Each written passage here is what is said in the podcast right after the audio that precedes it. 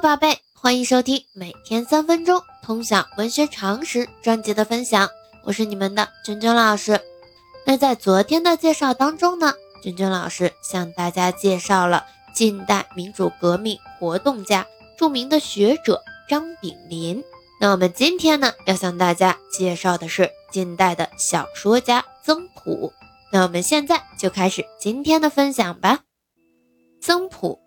家谱载名为普华，出自太仆，改自孟朴，也就是曾孟朴，又字小木，昼斋，号名山，笔名东亚病夫，近代的文学家、出版家，中国清末民初的小说家，所作《孽海花》为近代四大谴责小说之一。曾朴自幼笃好文学，养成了对文学浓厚的兴趣。他曾经学习过法文，阅读了大量的法国文学作品和文学批评论著，并且呢，阅读了许多法译的西欧各国文学名著，所以他自己称因此发了文学狂。一九二七年，曾朴与长子须白在沪创设真善美书店，办真善美杂志。真善美是语出法国革命时期的文学口号。这一时期呢，曾朴的主要贡献就是介绍法国文学。根据现有的一些统计，他翻译的法国文学创作和文艺评论大概有三十一篇，或者说三十一部。尤其对法国进步的浪漫主义大师雨果的作品介绍的最多。他废寝忘食的工作呢，使得曾朴突发心脏病，几近不治，卧病两年，不能写字读书。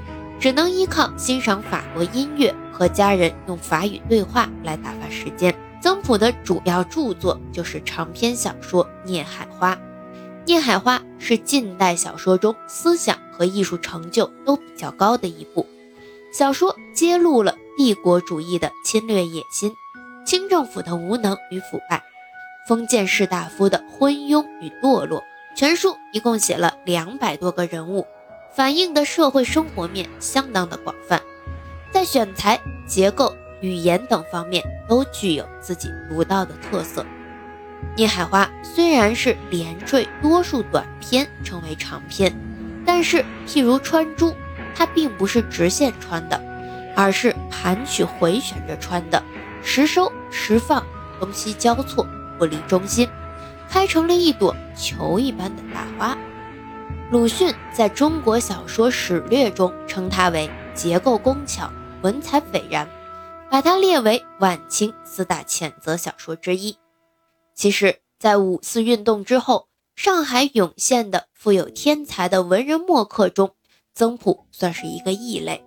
相较于徐志摩等人的留学经历，曾朴在从未跨出国门、从未接受过正统的西式高等教育的情况下，仅仅凭借西欧小说和上海霞飞路上的异国风情，而在精神上构建了一个全盘西化的世界。而他的这些成就呢，根源性还是来源于他对文学的浓厚的兴趣。我们今天呢，对曾朴的介绍就到这里。截止今天呢。我们对晚清四大谴责小说都有一个简单的介绍。那这个时候呢，宝贝们能不能分清楚四大谴责小说都是谁的什么作品啊？这是给大家留的一个问题。如果说你没有印象啊，抓紧回顾一下近几期的一个介绍。我们在下一期当中公布答案。已经知道答案的宝贝呢，可以把你的答案打在评论区的下方啊。那我们今天的分享就到这里。喜欢咱们节目的，期关注我的喜马拉雅号，我们明天见。